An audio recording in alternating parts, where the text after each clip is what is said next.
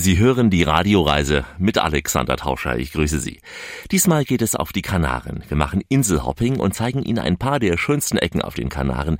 Nicht alles, aber ein paar Tipps. Freuen Sie sich auf Teneriffa mit dem Vulkan Teide, mit den Stränden im Süden und auch Puerto de la Cruz. Erleben Sie die grüne Insel La Palma und dort einen Ort, an dem wir den Sternen besonders nah sind. Wir sprechen über Gran Canaria, abseits des Massentourismus in Las Palomas. Und wir haben einen Tipp für die Sonneninsel Fuerteventura. Natürlich darf die eigenwilligste der Kanareninsel nicht fehlen, auf keinen Fall. Nein, Lanzarote erleben wir und einige Insulaner begleiten uns auf dieser Tour, auch einige Wahlinsulaner wie der hier. Hallo Reisefreunde, ich bin Tibor Stenat und ich lade Sie herzlichst, uns mit Alex Tauscher und seiner Reiseshow auf der Sonneninsel Lanzarote zu besuchen. Ja gern, wir besuchen gleich Lanzarote und starten in Teneriffa. Na dann, guten Flug auf die Kanaren und bis gleich. Das ist die Radioreise, die Sie zu neuen Horizonten bringt und damit Reiselust wecken soll. Im Studio Alex Alexander Tauscher. Herzlich willkommen hier bei uns in dieser Show.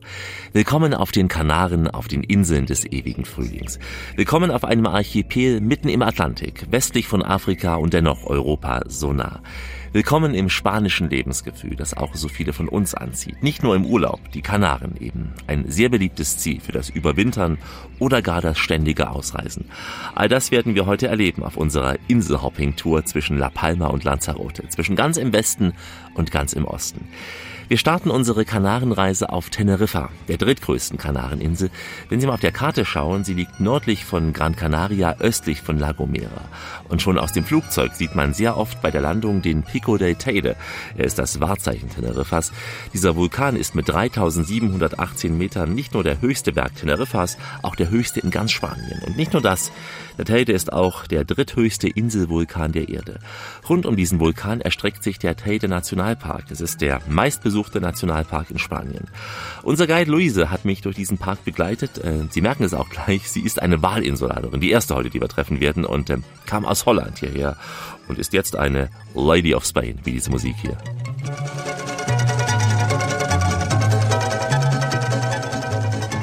Also hier sind wir jetzt also in dem großen Krater vom Nationalpark neben der Finger Gottes. Man kann ganz schön also einen ganzen Style vom Nationalpark hier oben sehen.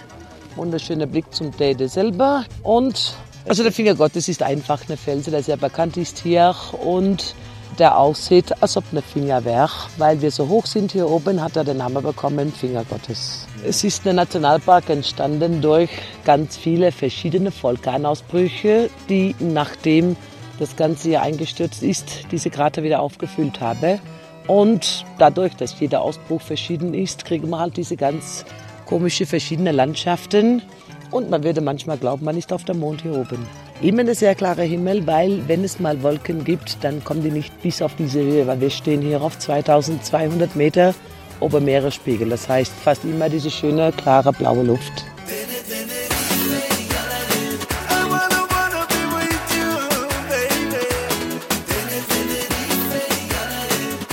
Man kann hochwandern, aber da muss man schon also ein bisschen daran gewöhnt sein, auf diese Höhe zu laufen, weil die Luft ist noch. Man kann ganz bis oben zum Gipfel laufen, auf 3718 Meter.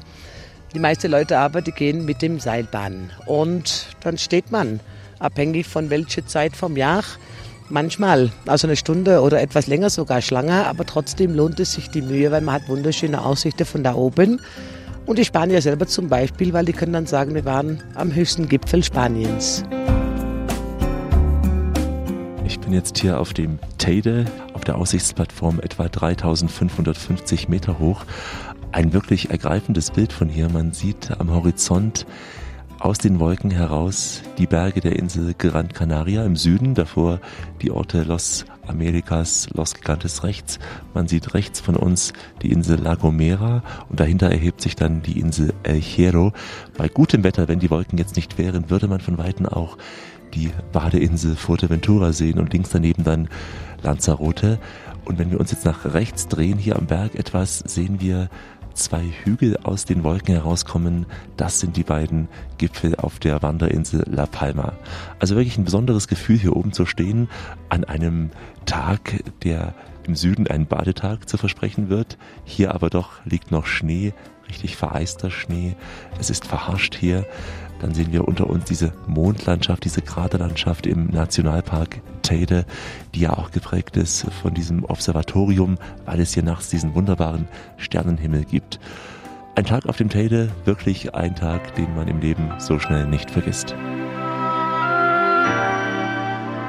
Wenn Schnee ist, dann ist es eigentlich die größte Attraktion für den Einwohner selber von der Insel, weil Schnee unten in den Dörfern gibt es nicht. Das heißt, die Leute kommen nach oben und die bringen halt ihre Surfbretter mit vom Meer und die rutschen von den Bergen nach unten. Der, wo kein Surfbrett hat, halt mit einer Plastiktüte oder etwas, wo man sich draufsetzen kann, was nach unten rutscht und bevor sie wieder zurückfahren. Nach Hause, machen die eine kleine Schneemann vor auf der Windscheibe, damit unten jeder sehen kann, die waren da oben beim Schnee, weil es ist richtig das Schneeschauen also der Wintersport von Teneriffa. Der Wintersport von Teneriffa. Naja, Teneriffa ist nicht die klassische Wintersportdestination, aber der Teide selbst ist von Oktober bis März meistens schneebedeckt und äh, ab und zu kommt es auch vor, dass es bis unter 2000 Meter schneit. Die Spanier, wie Sie hörten, freuen sich da wie kleine Kinder. Die Urlauber, naja, die wollen eher Sonne und Kanarenfeeling. Das bieten wir ihnen gleich.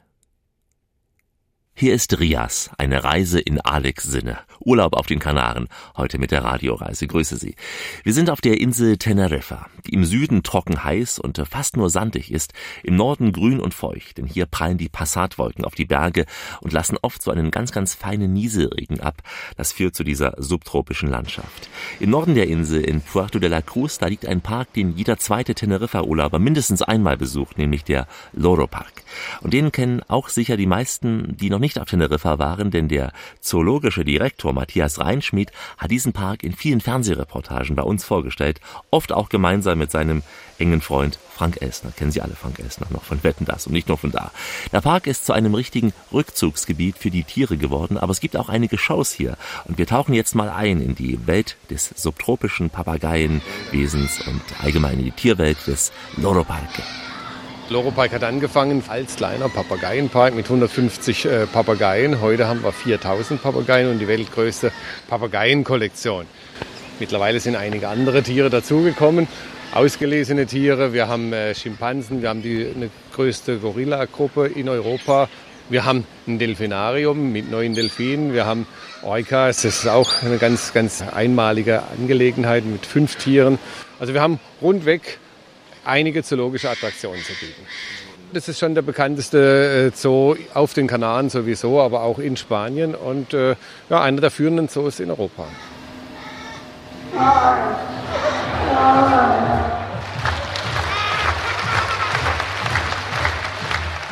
Wir haben die Seelöwen-Show, die natürlich sehr lustig ist und äh, die einfach auch Verhaltensweisen der Tiere zeigt, die relativ menschlich aussehen. Und deswegen auch, äh, ja, kommt auch eine, gleich eine Beziehung zwischen Tier und Mensch zustande. Das ist eine Arena mit 1400 Sitzplätzen. Dann haben wir die Orca-Show. Alle Orcas kommen aus SeaWorld, aus San Antonio und Orlando. Jeweils zwei Tiere wurden hier als neue Gruppe zusammengebracht äh, äh und ja, verstehen sich gut. Wie kann man Orcas hierher äh, bekommen? Wir haben Delfintrainer, acht Delfintrainer von uns, die bei uns zwischen ja, drei und zwölf Jahren gearbeitet hatten als Delfintrainer, die also schon eine, eine Kenntnis vom, ja, vom Umgang mit Meeressäugern hatten. Die sind äh, für zwei Jahre nach SeaWorld gegangen sind dort ausgebildet worden mit den Orcas und sind als deren Trainer zurückgekommen. Und äh, haben auch einen Head-Trainer aus SeaWorld immer mit dabei bei uns. Und äh, das Wissen um die Orcas wurde dort gelernt und äh, wird bei uns jetzt angewendet. Und äh, jeder einzelne Euka war in einem Container verpackt, der oben offen ist. Da saß ein, ein Euka-Trainer drauf, hat das Tier auch beruhigt, halb voll mit Wasser. Und dann wurde eine eigene große Maschine, ein Jumbo, gemietet und der hat diese Tiere hierher gebracht. Und auf vier Tiefladern sind die vom jeweils ein Tieflader für einen Orca sind diese Tiere vom Flughafen zu uns gebracht. Für diesen großen Park in Puerto de la Cruz kann man sich ruhig einen ganzen Tag Zeit nehmen, allein schon wegen der vielen Shows da. Man ist die ganze Zeit unter Bäumen in einem richtig großen subtropischen Ambiente. Es ist aber, denke ich, weniger etwas für Leute, die sich selbst körperlich Action geben wollen. Das erlebt man wiederum im Süden der Insel, denn das Gegenstück zum Loro Parque ist der Siam Park. Dort geht es um Wasser und Spaß. An der Costa Adeje, unweit des großen Touristenzentrums Los Amerikas liegt der Siam Park. Mareike Helbig, wieder mal so eine Wahlinsulanerin. Mareike führt uns durch diesen Park und erklärt uns, warum hier einiges sehr asiatisch ist und uns einiges nicht so spanisch vorkommt. Denn dann kommen wir auch gleich zum großen Nervenkitzel mit ihr und steigen auf den sogenannten Power Tower.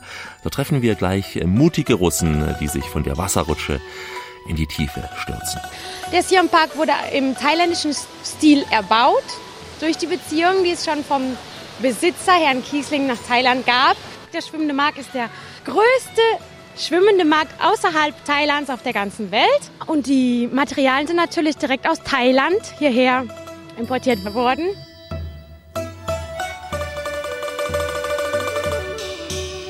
Das ist natürlich unsere Hauptattraktion. Das ist der Tower of Power, der Kraftturm. Wir nennen das als Insider Kamikaze. Das ist eine Rutsche. Schwerelosigkeit, kann ich dazu nur sagen. die ist 28 Meter hoch, die Rutsche. Man kommt halt von oben nach unten mit einer Geschwindigkeit von 80 bis 90 Kilometer pro Stunde unten an. Ne? Also wenn ich oben stehe, dann zittern mir die Knie, ganz ehrlich. Man hat eine ganz tolle Aussicht, aber mir persönlich zittern die Knie, aber es ist ein ganz tolles Gefühl. Drei bis vier Sekunden und man ist unten. Man rutscht durch ein Haifischbecken durch, aber man hat, glaube ich, gar nicht die Zeit, um die Haifische zu sehen. Aber es ist natürlich noch ein, ein extra Kick. Я люблю jump, люблю экстрим, вот, и поэтому решил проехать первым, потому что если я в Арифат, так сказать, пролезу туда толстым таким... Ich liebe das Extreme, das Springen und deshalb bin ich jetzt auch der Erste in der Gruppe, der das macht, weil wenn ich als Dicker durch die Röhre in der Rutsche unten passe, dann kommen meine Freunde auch durch, denn die haben Angst, dass die in der Röhre hängen bleiben. Aber wo ich das jetzt hier so sehe, es ist mir schon komisch und deshalb will ich jetzt auch hier schnell runter. Meine letzten Worte, wissen Sie, wenn ich sterbe, dann sollen Sie mich als verdienstvollen Helden zählen. Если я, так сказать, погибну, считайте меня, так сказать, истинным патриотом. Mama, ruft der Russe, schreit und rast in die Tiefe durch die Haie hindurch. Russen sind eben echte Kerle. Und wir treffen gleich echte Kerle auf den Surfbrettern im Atlantik. Hallihallo, hier ist die Sendung aus der Anstalt des guten Geschmacks. Die Radioreise mit Alexander Tauscher, heute unterwegs auf den Kanaren. Und jetzt noch einmal unterwegs auf dem großen Klecks im Atlantik, auf Teneriffa. Die Insel ist äh, wie alle Kanaren eine Vulkaninsel, entstanden aus Feuer und Wasser, in dem Fall vor etwa zwölf Millionen Jahren. Und so entstand das sehr schöne Anaga-Gebirge im Nordosten von Teneriffa, das Teno-Gebirge im Nordwesten und auch die kleinen Berge im äußersten Süden. Das sind die ältesten Gipfel, während eben das große Vulkanmassiv im Zentrum Zentrum der Insel viel jünger ist und über allem da thront der Pico del Teide. Teneriffa ist daher auch bekannt und sehr beliebt als Wanderinsel. Aber ganz ehrlich, ich denke mal, so nur zum Wandern würde ich persönlich jetzt nicht unbedingt fünf Stunden lang fliegen. Da kann man auch woanders hinfahren. Äh, wenn man schon mitten im Atlantik ist, ja, dann sollte man ja auch den Strand genießen. Und deswegen machen wir uns nun auf den Weg zu den sehr, sehr langen Sandstränden im Süden von Teneriffa. Vom Siam Park aus fahren wir an Los Americas vorbei. Den Ort können Sie wirklich links liegen lassen. Es ist eine reine Hotelwüste. Also ich wollte das Wort hässlich nicht in den Mund nehmen nehmen. Wir fahren vorbei am Flughafen Teneriffa Süd und biegen gleich dahinter ab an der Abfahrt El Medano. Man sieht da schon von weitem bei der Einfahrt in den Ort die weißen Schaumkappen auf dem Meer. Das sind hier die Zeichen, dass die Wellen besonders hoch sind. Also hier weht fast immer eine steife hier in El Medano, dem Surferparadies auf Teneriffa. In El Medano sieht man sehr viele junge Leute, meistens junge, durchtrainierte, braungebrannte Männer mit Surfbrett und nassem Haar, so wie man sich's vorstellt. Einer von ihnen ist Vincent Lange aus Kiel, der sehr erfolgreich erfolgreich bei den deutschen Windsurf-Meisterschaften war. Wir haben hier ein Training und wir entwickeln hier Race-Segel für eine italienische Segelfirma. Das heißt, das ist so der Anlaufpunkt für alle Leute, die diese Segel fahren wollen. Ja, zum einen ist natürlich das Beste, was wir äh, natürlich zu schätzen wissen, ist, dass es immer warm ist. Das haben wir natürlich in Deutschland nicht. Und dann ist es hier relativ windsicher, kann man eigentlich sagen. Wir haben hier den Passatwind, das ist ein Nordostwind und der bläst halt beständig eigentlich immer mit so vier bis fünf Windstärken. Das sind perfekte Testbedingungen für uns. Also Windsurfen ist äh, schon eine relativ komplexe Sportart, aber grundsätzlich kann sie wirklich jeder lernen. Es gibt super Einsteigermaterial, die man sich hier auch relativ kostengünstig wirklich an Stationen ausleihen kann.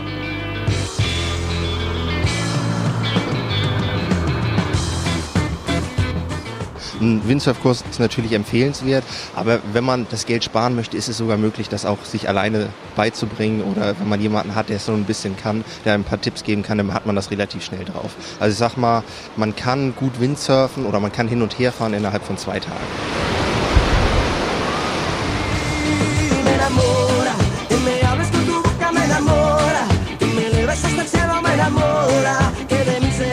soñadora,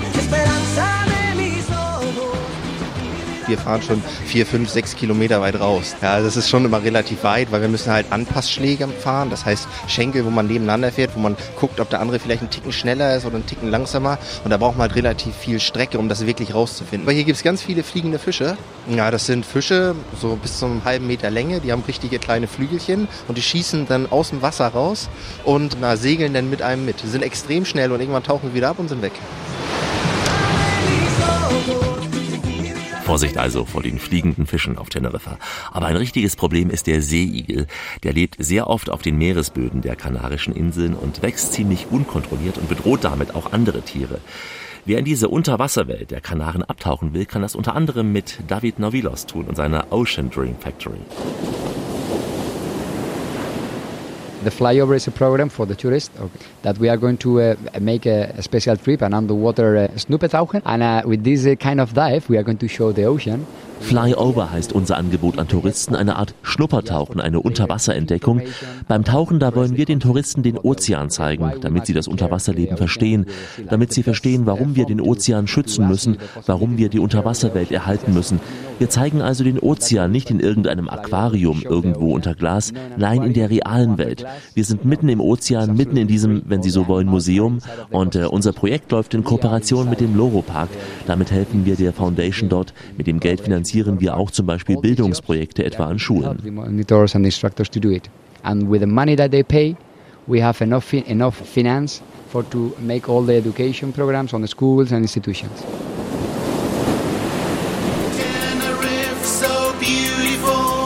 Tenerife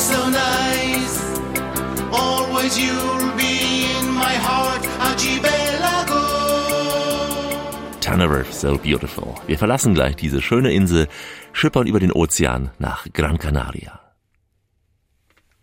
Alexander Tauscher ist hier mit der Radioreise auf den Kanarischen Inseln. Grüße Sie. Nach Teneriffa besuchen wir kurz die drittgrößte der Inseln, eine Welt für sich, Gran Canaria. Von der Form her wie ein Kreis, mit einem Durchmesser von etwa 50 Kilometern und es ergibt eine Küstenlänge von rund 240 Kilometern.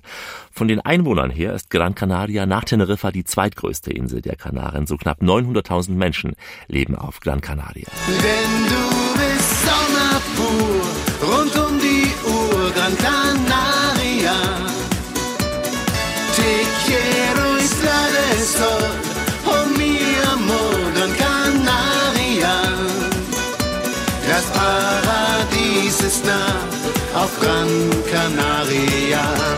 Ob es das Paradies ist, ich weiß es nicht, aber diese Kanareninsel bietet auch fast all das, was wir eben schon auf Teneriffa erlebt hatten. Verschiedene Klima- und damit Vegetationszonen. Im Norden sind es Lorbeerwälder, im Süden ist es die Halbwüste. Dazwischen hohe Berge, Vulkane. Der höchste ist der Pico de las Nieves, fast 2000 Meter hoch. Hier liegt im Winter ab und zu Schnee, nicht so oft wie auf dem Teide auf Teneriffa. Und der größte Wald der Insel ist der Pinar de Tamadaba im Nordosten. Die Menschen auf den Kanaren sagen, Gran Canaria sei wie ein Miniaturkontinent. Die meisten Urlauber kommen natürlich wegen der Strände nach Gran Canaria. Die Insel verfügt über mehr als 50 Kilometer Strand.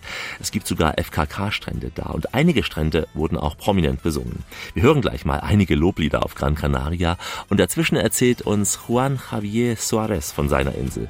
Heute ist er Hotelier auf Lanzarote und dort treffen wir ihn später auch noch.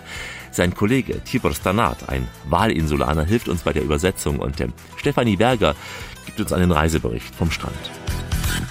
Am weißen Strand von Aspalomas zeigen braun gebrannte Damen, was sie haben.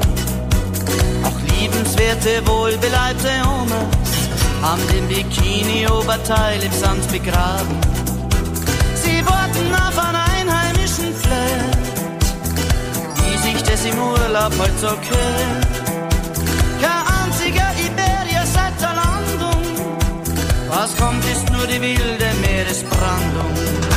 Eh, Gran Canaria es una isla mucho más grande que Lanzarote y ofrece todo, ofrece playa para turistas que quieran disfrutar de las playas Gran Canaria ist eine größere Insel als Lanzarote, ähm, hat mehrere Einwohner und äh, damit automatisch bietet sie auch eine breitere Auswahl an Möglichkeiten.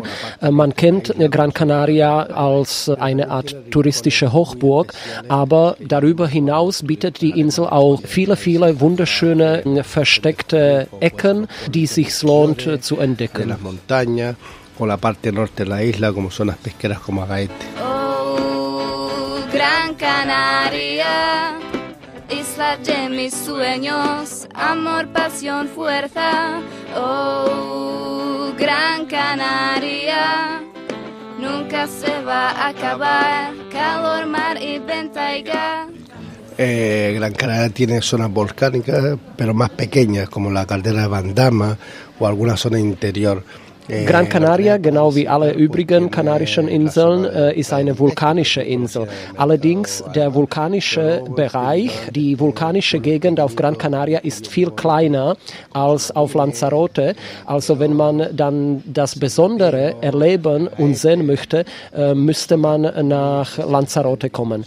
Äh, auf Gran Canaria kennt man den Süden von Gran Canaria, Maspalomas, Playa del Inglés, die tollen Dünenstrände dort. Allerdings, was sich dann wirklich lohnt, wenn man einmal nach ähm, Gran Canaria fliegt, ist dann auch die romantischen, historischen Dörfer im Landesinneren zu besuchen.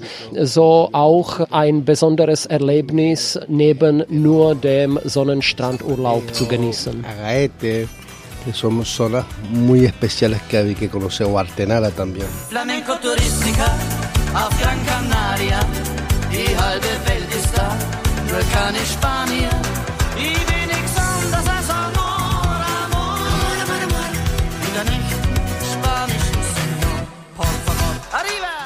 Arriba. Ja, an manchen Orten auf Gran Canaria werden Sie dieses Wort vielleicht selten hören. Es sind eben die Orte, die bei den sonnenhungrigen Urlaubern so beliebt sind.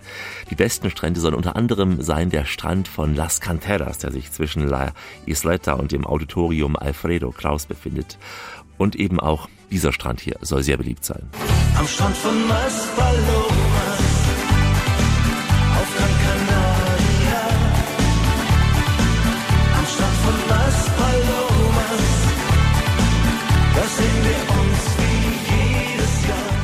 sehen wir uns wie jedes Jahr. Ich habe auch einen guten Bekannten, der jedes Jahr voller Freude dort seinen Urlaub verbringt. Wir haben deswegen gleich eine Alternative. Die ganz andere Kanareninsel, La Palma. Gleich die nächste Station auf unserer Kanarenreise. Wie immer an dieser Stelle auf Weiterhören. Richtet auf eure Lauscher, denn hier spricht der Tauscher. Der Alexander grüßt sie alle miteinander und wünscht auf diese Weise eine schöne Radioreise. Wir sind heute auf den Inseln des ewigen Frühlings, auf den Kanaren. Kleine Flugzeuge bringen die Insulaner von Eiland zu Eiland, ob von Teneriffa nach Gran Canaria oder von Teneriffa nach La Palma, unserem nächsten Ziel. Wir landen ziemlich knapp am Wasser. Wie so oft auf den Kanaren, auch in Santa Cruz ist der Flughafen wirklich sehr, sehr dicht am Wasser gebaut. Santa Cruz, die Hauptstadt von La Palma und wir laufen durch die Gassen der Stadt mit ihren alten Herrenhäusern, die an den Handel ab dem 15. Jahrhundert erinnern. Dieser Handel brachte der Insel Geld. Unser Guide Victor Correa zeigte mir diese alten Herrenhäuser mit Innenhöfen und Holzbalkonen direkt an der Meerespromenade in Santa Cruz und äh, Mano Negro hilft bei der Übersetzung. Bienvenido a Santa Cruz de la Palma. Das, was wir hinter uns haben, ist einer der Stadtbilder, das meistbekannte Stadtbilder von, der, von Santa Cruz. más emblemáticos de la ciudad.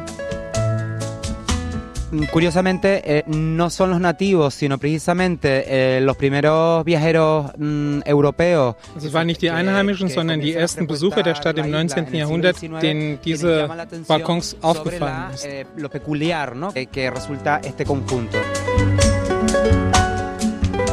Mucha la atención sobre, sobre este, estos balcones, ¿no? Auffällig sind die Doppelbalkons, die kommen von den portugiesischen Adufas. Muy pequeño. Y luego también, no solo la cantidad, sino también la variedad. Tradição, lenta uma canção e a lua. Mm, La importancia de los portugueses en La Palma, eh, bueno, fue muy importante desde el punto de vista, eh, bueno, en todos los ámbitos, ¿no? Der portugiesische Einfluss ist sehr groß, zum Beispiel in der Landwirtschaft, wo es viele portugiesische Wörter benutzt werden, auch im Zuckerrohrbau, das war fast alles portugiesischer Hand und auch hier im in der Architektur. Otra muestra también de su quehacer, digamos, en el ámbito arquitectónico.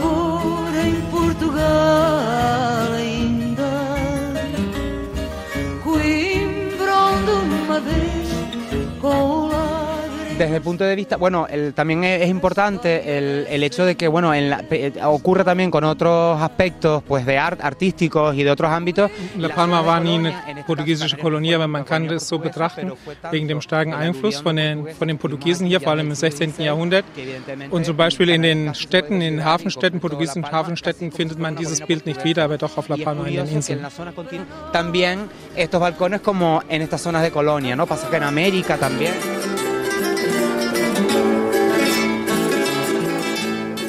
Kanaren sind schon immer in die Karibik ausgewandert, was man hier sagt, über die Pfütze gegangen. El Charco ist der Atlantik und man, hat eben, man ist immer rüber, quer über den Atlantik und hat in Amerika nur nach einer besseren Zukunft gesucht. Man ist aber dann auch wieder zurückgekommen und hat viele, viele Sachen von diesen neuen Ländern und von diesen neuen Kulturen wieder zurückgebracht. Also findest du immer wieder in der Küche, zum Beispiel hier ganz typisch auf La Palma, es sind Arepas, das gehört zur venezolanischen Küche oder Arroz a la Cubana, also kubanischer Reis mit schwarzen Bohnen, Reis und Spiegelei.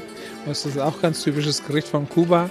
Man hat den Anbau und das Zigarrendrehen von Kuba hier rübergebracht. In La Palma werden immer noch Zigarren gedreht und werden auch immer noch Tabak angebaut.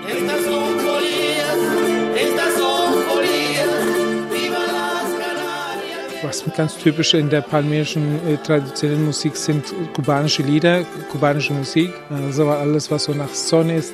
Son ist ein, kubanischer äh, Musikart. Das wird hier gespielt in der Tracht, in der Kleidung, in den Namen. Es gibt so eine Beziehung La Palma oder Kuba, Kanarischen Inseln, Kanarischen Inseln, Venezuela. Die Verbindung nach Venezuela ist immer noch sehr stark, zum Beispiel, weil hier auf den Kanaren sagt man, dass Venezuela ist die achte Insel. Über eine Million Kanarios leben in Venezuela. Man orientiert sich auf den Ost- und auf die Westseite vom Atlantik. Ja, sie orientieren sich nach Osten oder Westen und haben es doch in der Mitte am schönsten. La Palma nennt man auch La Isla Bonita, die schöne Insel. Manche sagen die schönste Kanareninsel. Naja, das werden wir später auch noch auf Lanzarote feststellen und hören. La Palma ist jedenfalls das ideale Urlaubsziel für Wanderer und Individualreisende.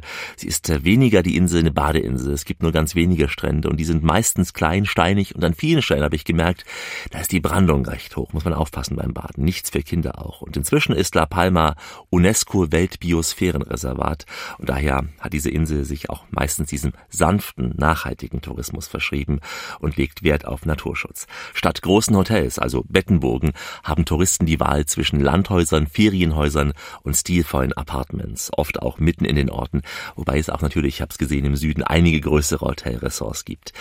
Wir bringen Sie gleich in galaktische Höhen. Schön, dass Sie heute mit uns Urlaub machen. Sie haben die richtige Wahl getroffen. Ein Inselhopping über die Kanaren in der Radioreise mit Alexander Tauscher. Wir sind noch auf La Palma, auf der grünen Insel. Liegt einfach daran, dass es hier von allen Kanareninseln am häufigsten regnet. La Palma liegt im Nordwesten dieses großen Archipels. Hier treffen eben die Regenwolken als erstes aufs Land.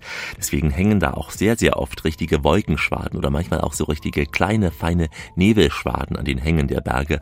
Und trotzdem ist La Palma ein sehr beliebtes Ziel für Sterngucker. Dafür muss man aber sehr, sehr weit nach oben. Hoch auf den Roque de los Muchachos. Dort spähen Wissenschaftler aus vielen Ländern unermüdlich, wenn sie können, in den klaren Nachthimmel. Klar, weil man hier eben meist über den Wolken ist. Mit unserem Guide Manuel Negro sind wir eine sehr, sehr lange Serpentinenstraße vom Meeresspiegel bis auf über 2400 Meter gefahren. Richtig Nervenkitzel, diese vielen Kurven da. Bis hoch auf den höchsten Punkt von La Palma. Wenn wir nach Norden schauen, haben wir die ganzen Teleskope. Wir haben das William Herschel Teleskop, Copernicus, das skandinavische Teleskop, das schwedische Sonnenteleskop. Links von uns sehen wir das italienische Galileo Teleskop und das große Teleskop, das Gran Tecan, Gran Telescopio de Canarias, das große Teleskop der Kanaren. Hier oben auf dem Rocke ist auch noch zwei besondere Teleskope, zwei deutsche Teleskope, die Magic, die messen Gammastrahlen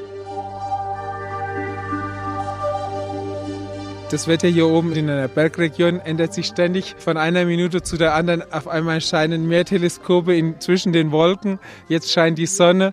Der Blick hier oben eigentlich ist immer sehr gigantisch, auch heute, wenn man nicht alles sehen kann. Man ist weit über den Wolken. Man kann bis nach Teneriffa sehen, den weißen Teide ab und zu sehen. Bei klarer Sicht kann man bis nach Teneriffa sehen, man kann La Gomera sehen und man kann El Hierro sehen. Die vier Schwesterinseln von dem westlichen Teil der Kanaren, die kann man von hier oben sehen, genauso wie man die ganze südlichen Teil der Insel sehen. Wir sind hier vor einem riesengroßen Vulkan, einem riesengroßen Krater. Teilweise vor uns sind Steilwände von über 1000 Meter tief. Wir waren kurz über den Wolken, immer wieder schwappten die Wolken knapp über die Bergspitzen hinweg, aber in aller Regel ist es hier oben wolkenlos, vor allem nachts, wenn die Wissenschaftler in den Himmel schauen. Unser Bus fuhr dann die lange Serpentinenstraße wieder nach unten auf einer anderen Seite des Parks und äh, wir fuhren hindurch durch diese verschiedenen Vegetationszonen hinunter in den Nationalpark und erreichten den wohl bekanntesten Drachenbaum von La Palma, ein großer Schieferbaum. Wir stehen in Punta Gorda im Nordwesten der Insel vor dem Drachenbau von Punta Gorda, der ganz bekannt ist. Der guckt zu einer Schlucht runter und man vermutet, er ist schon über 400 Jahre alt. Von den ganzen Kanaren hat La Palma die meisten Anzahl an Drachenbäumen. Vor allem im Nordosten um Barlovento herum gibt es noch einen Drachenhain. Auch in Las Tricias gibt es auch noch richtige Drachenhaine. So, wir verlassen langsam La Palma, überfliegen La Gomera, eine Insel mit viel Wald, eine Insel zum Wandern, sehr beliebt bei Individualtouristen. Wir fliegen über die kleinste Kanareninsel, El Hierro. Hier gibt es nur gut 1000 Gästebetten in kleinen Fincas, Ferienhäusern oder Apartments. El Hierro ist eine Wanderinsel, ideal auch für Mountainbiker mit Touren an oder über die Vulkane. Auch Taucher kommen hier voll auf ihre Kosten, weil die Insel so weit draußen im Atlantik ist und es hier sehr, sehr steil nach unten geht. Aber ganz klar, El Hierro ist etwas Besonderes, fast noch ein Geheimtipp. Im Gegensatz zu der Insel, die wir gleich erreichen werden, Fuerteventura.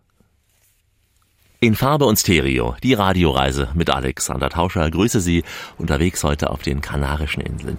Viele Jahre war für mich Fuerteventura das perfekte Urlaubsziel. Damals wollte ich nur am Strand liegen, die Sonnengarantie haben. Ich wollte auf der einen Seite Wellen reiten im Atlantik, auf der anderen Seite die ruhige Küste. Und genau eben das bietet Fuerteventura.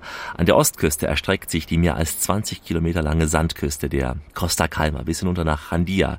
Sind meistens traumhaft breite, helle Sandstrände, wirklich sehr, sehr breit, hell Richtig schön zum Baden, ruhiges Wasser. An der Westküste bei La Parette zum Beispiel gibt es einsame große und auch kleine Buchten mit sehr, sehr großer, oft heftiger Brandung. Muss man aufpassen, macht aber Spaß, sich so in die Wellen reinzuschmeißen, habe ich wirklich gern getan. Fuerteventura hat sicher die meisten Sonnenstunden, denn hier gibt es nicht so diese hohen Berge, die die Wolken aufhalten würden. Also Fuerteventura das perfekte Ziel für den Badeurlaub. Gerade auch im Südosten und Osten. Da befinden sich wirklich tolle große Hotelanlagen, Familienresorts, Aktivresorts, Sporthotels, All-Inclusive und so weiter. Also das kann man mögen, muss man nicht. Schauen wir mal auf die Insel Fuerteventura von der Nachbarinsel aus, nämlich von Lanzarote aus. Ganz im Süden von Lanzarote liegt der Ferienort Playa Blanca. Von hier aus sieht man schon die Nordspitze von Fuerteventura. Und dort im Hotel Princess Yaisa sprach ich mit Tibor Stanat über Inselhopping auf den Kanaren.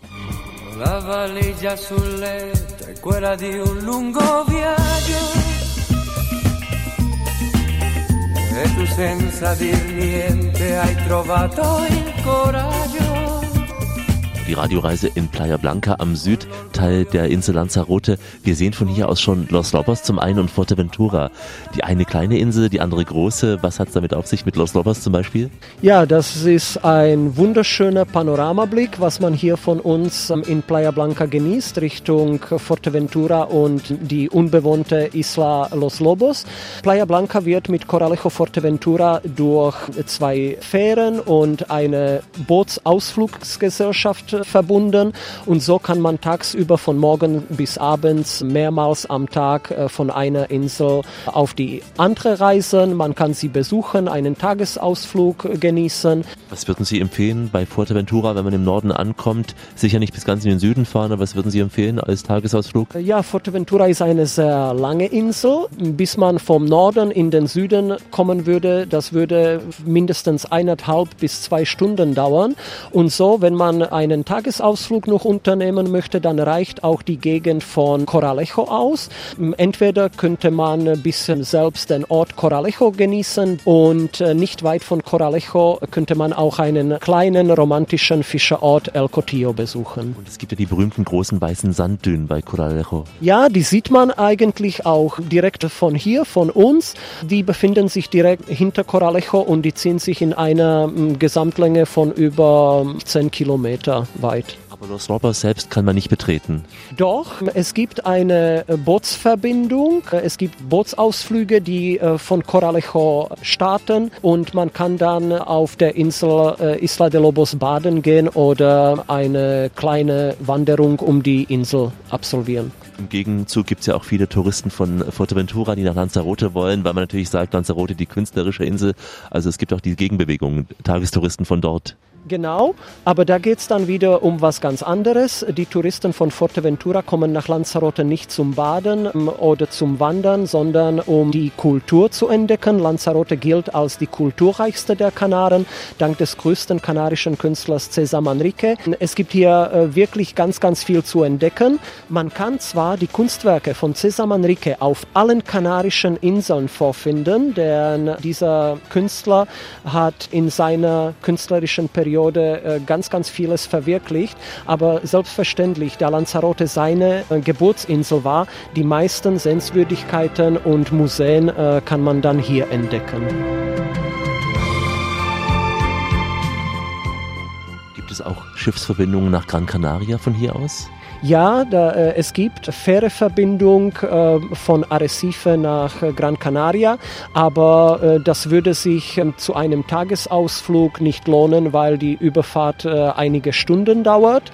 Und äh, wenn man dann aber Inselhopping äh, auf den Kanaren absolvieren möchte, dann wäre es auch eine mögliche Variante neben den lokalen äh, Flügen, wo man von einer Insel auf die andere mit lokaler Fluggesellschaft fliegen kann. Man könnte auch mit einer Fähre fahren. Inselhopping ist ja an sich auch eine schöne Art des Urlaubs, wenn man dann alle Inseln mal kennenlernen würde. Ja, es ist etwas Abenteuerliches, aber nach meiner Erfahrung, dadurch, dass die Kanarischen Inseln so beliebt sind, man will dann immer wieder die Insel in erster Linie genießen, wo man gelandet ist. Und wie aus Erzählen der Gäste nehme ich wahr, dass man eigentlich dann immer äh, den nächsten Urlaub eventuell auf einer anderen Insel verbringt.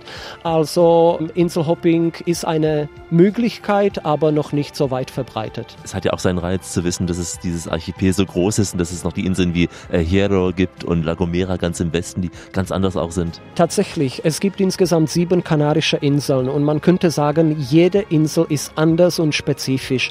Die östlichen Kanaren, die sind eher trocken, sonnig. Die westlichen Kanaren, die sind wiederum sehr grün und äh, jede Insel ist äh, für ähm, anderen Besuchertyp geeignet. Die westlichen Kanaren, die sind wunderbar zum Wandern, zum äh, Wale beobachten. Die östlichen Kanaren sind wieder berühmt zum Surfen, Kiten, Tauchen. Also auf jeder Insel kann man einen wunderschönen Urlaub verbringen, aber jede Insel bietet auch äh, etwas Spezifisches an. Deswegen ist es auch schwer zu sagen, was die beste Insel, die schönste ist. Das kann nur subjektiv sein. Das ist sehr subjektiv und deshalb glaube ich, jeder hat seine Lieblingsinsel.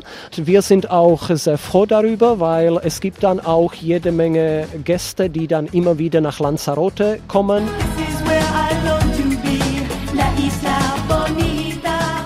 La Isla Bonita. Ja, auch Lanzarote beansprucht diesen Namen für sich. Die schöne Insel. Man sagt die eigenwilligste. Und äh, wir besuchen gleich ein paar Stationen da im Schnelldurchgang. Unterwegs auf den Kanaren, das ist heute die Radioreise mit Alexander Tauscher. Wir erreichen die nördlichste der Kanareninseln, Lanzarote. Wer hier einmal war, der kommt nie wieder oder er kommt immer wieder. Lanzarote kann man lieben oder nicht, aber dazwischen gibt es wenig. Weil es hier eben kaum regnet, ist die Flora auf dieser Insel wirklich sehr, sehr karg. Es wachsen nur wenige Pflanzen, die Wasser speichern können. Es sind zwar insgesamt rund 570 Arten auf der Insel, aber meistens sieht man die nicht so von Weitem, denn Die Insel wirkt wirklich, wenn man so gerade auch anfliegt im Flugzeug, eher braun, rot, gelb, trocken. Sieht aus wie eine Steinwüste mit imposanten, aber die sieht man schon im Flugzeug, Vulkankratern. Besonders trocken ist das Bild im Süden der Insel.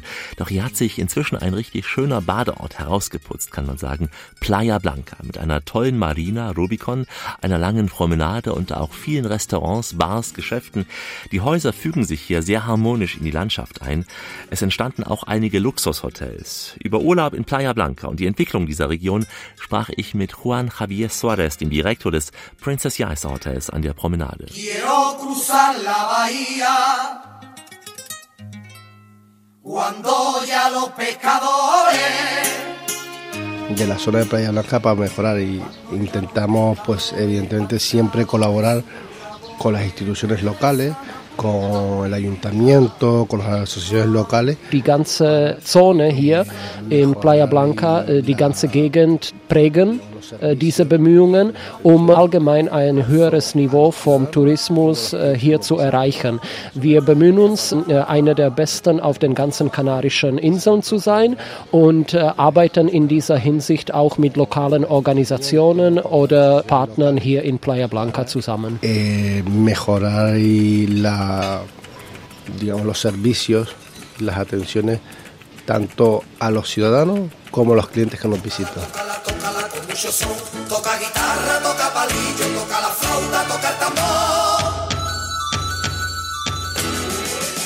Tanto clientes que vienen a disfrutar de las preciosas playas que tenemos justo enfrente del hotel, como clientes que deciden conocer las maravillas de la isla de Lanzarote. Lanzarote, como yo indico muchas veces, Das Hotel bekommt äh, beide Arten von Besuchern. Äh, Einmal diejenigen, die wegen der Sonne kommen, dem wunderschönen, hellen, feinsandigen Strand. Aber selbstverständlich begrüßen wir hier auf Lanzarote auch viele, viele Touristen, die äh, wegen Kultur und einem besonderen Erlebnis nach Lanzarote kommen, wegen den Besonderheiten, die die Insel bietet. Die Kultur, künstlerische Besonderheiten, die man hier entdecken kann und man könnte sozusagen, dass es sich um Kulturfeinschmecker in Hinsicht auf Tourismus handelt.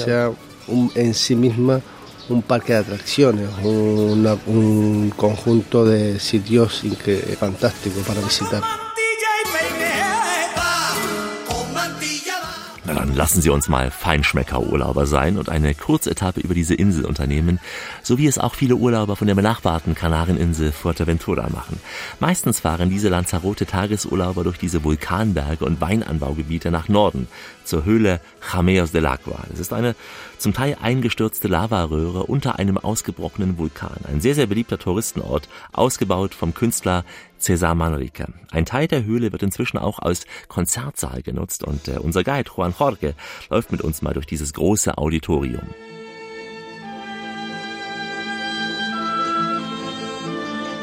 Weltberühmte Persönlichkeiten sind schon hier gewesen. Operntenore wie Alfredo Kraus, Luciano Pavarotti, äh, Placido Domingo und so weiter.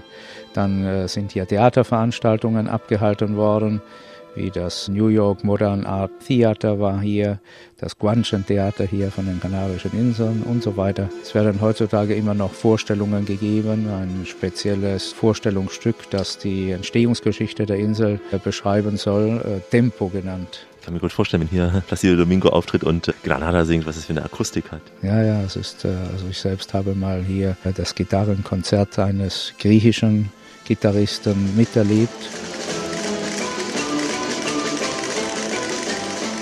Wir an dieser Lagune vorbeigelaufen, ein künstliches Schwimmbad von Cesar Manrique angelegt. In diesem künstlichen Schwimmbad befindet sich Meerwasser im Inneren. Das Schwimmen ist heutzutage nicht mehr erlaubt durch den großen Besucherstrom. In früheren Zeiten war das noch möglich. Dort sind auch äh, einige große Meeresschildgrößen gewesen, vor Jahrzehnten schon. Die wurden dann aus hygienischen Gründen entfernt.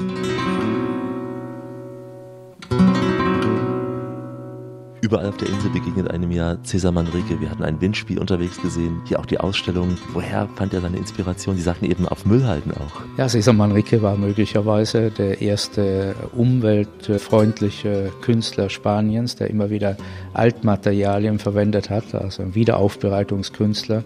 könnte man sagen. Recycling Artist, heute modern. Bei all seinen Werken kann man immer wieder sehen, dass er äh, Altmaterialien äh, verwendet hat. Äh, Cesar Manrique äh, war ein Mann, der dazu beitrug, dass Lanzarote zu dieser Superlativinsel des Kanarischen Archipels wurde, die sie heute ist.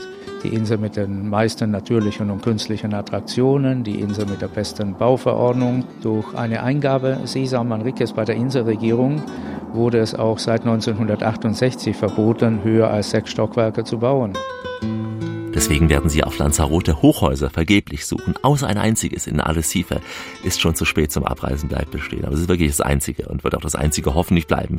Sonst ist es die Insel der kleinen Häuser, die Insel der Künstler, die Insel der Vulkane. Und wir schauen gleich noch auf eine noch kleinere Insel, noch feinere Insel nördlich von Lanzarote, gleich bei uns in der Radioreise. Die Radioreise mit Alexander Tauscher geht langsam in die Schlussetappe. Heute sind wir kreuz und quer auf den Kanarischen Inseln unterwegs. Wir haben begonnen auf Teneriffa, sind dann über Gran Canaria nach La Palma geflogen, haben El Hierro und La Gomera gestreift, waren baden auf Fuerteventura und sind vorbei an Los Lobos bis nach Lanzarote gefahren. Und nun schauen wir ganz im Norden von Lanzarote auf den weiten, unendlichen Atlantik, in Richtung Nordwesten, grob gesagt. Wir wissen, dass irgendwo nach rund 1000 Kilometern Madeira liegen muss und noch weitere 1000 Kilometer entfernt irgendwo die Azoren liegen müssen und sehen direkt vor uns die kleine schöne Insel La Graciosa. Sie ist die kleinste bewohnte Insel der Kanaren. Der normannische Seefahrer Juan de Betancourt, er taufte diese Insel Anfang des 15. Jahrhunderts auf die Namen die Anmutige.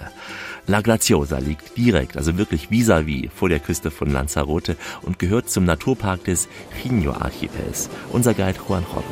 La Graciosa, sie ist 28 Quadratkilometer groß, 1,4 Kilometer von Lanzarote entfernt, getrennt durch die Meerenge El Rio mit einer größten Wassertiefe von nur 20 Metern. Und dort unten liegen auch Kabel, die Süßwasser, Telefon und Strom von Lanzarote aus nach drüben bringen. La Graciosa. Es gibt nur ein kleines Fischerdorf am Beginn mit kleinen Kneipen, die eher wie Kaschem sind, aber es muss wunderbare Strände auf der anderen Seite geben, die man dann mit dem Jeep auch erreichen kann. Ja, es gibt auf der Insel La Graciosa gegenüber der nördlich liegenden Insel Montaña Clara den schönsten Strand der Kanarischen Inseln. Das ist Playa de las Conchas, der Muschelstrand. Um dorthin zu gelangen, müsste man mit den Landrovern dorthin fahren oder eine Gehzeit von einer und einer Viertelstunde auf sich nehmen. Auf La Graciosa gibt es zwei Dörfer. Das Hauptdorf mit den Hafenanlagen, wo man mit der Fähre ankommen kann, heißt Caleta de Cebo, die Fettbucht. So genannt, weil in früheren Zeiten, als es noch erlaubt war, Wale, die dort gefangen wurden, dorthin gebracht und ausgeschlachtet wurden. Und der Tran dieser Tiere trieb auf der Wasseroberfläche, gab ihr einen fettigen, öligen Eindruck. 90 Prozent der Einwohner La Graciosas lebt heute noch direkt oder indirekt vom Fischfang.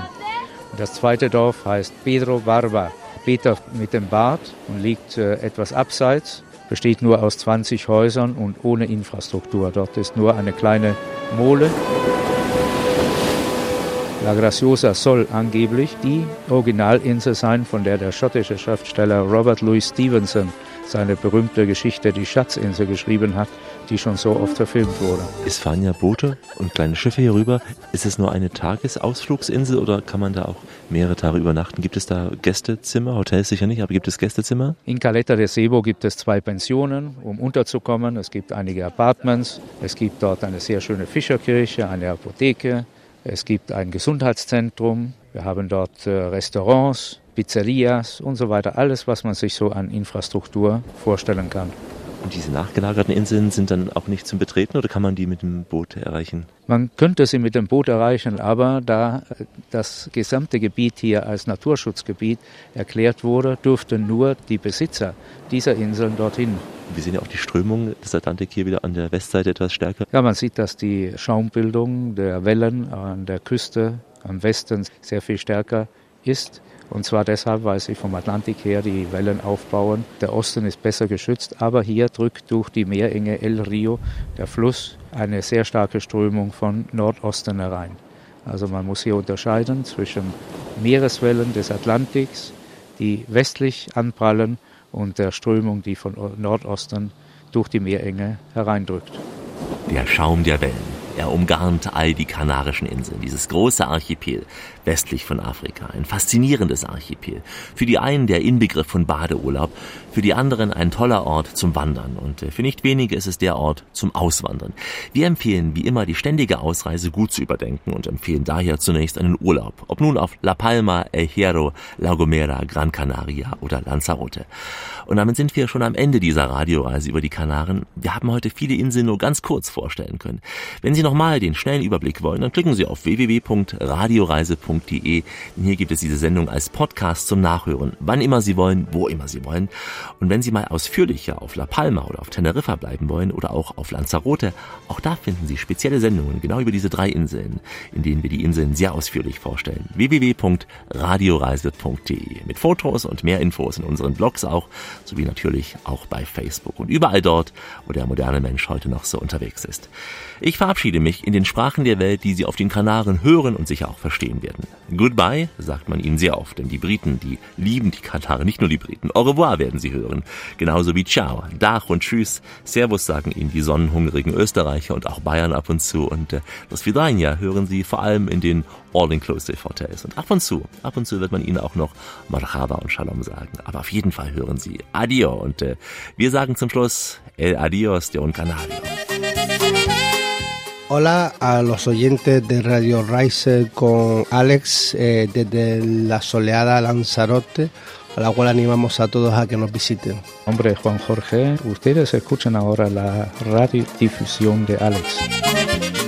Adios und bleiben Sie schön reisefreudig, meine Damen und Herren, denn es gibt noch mindestens 1000 Orte in dieser Welt zu entdecken. In diesem Sinn, wie immer, bis bald.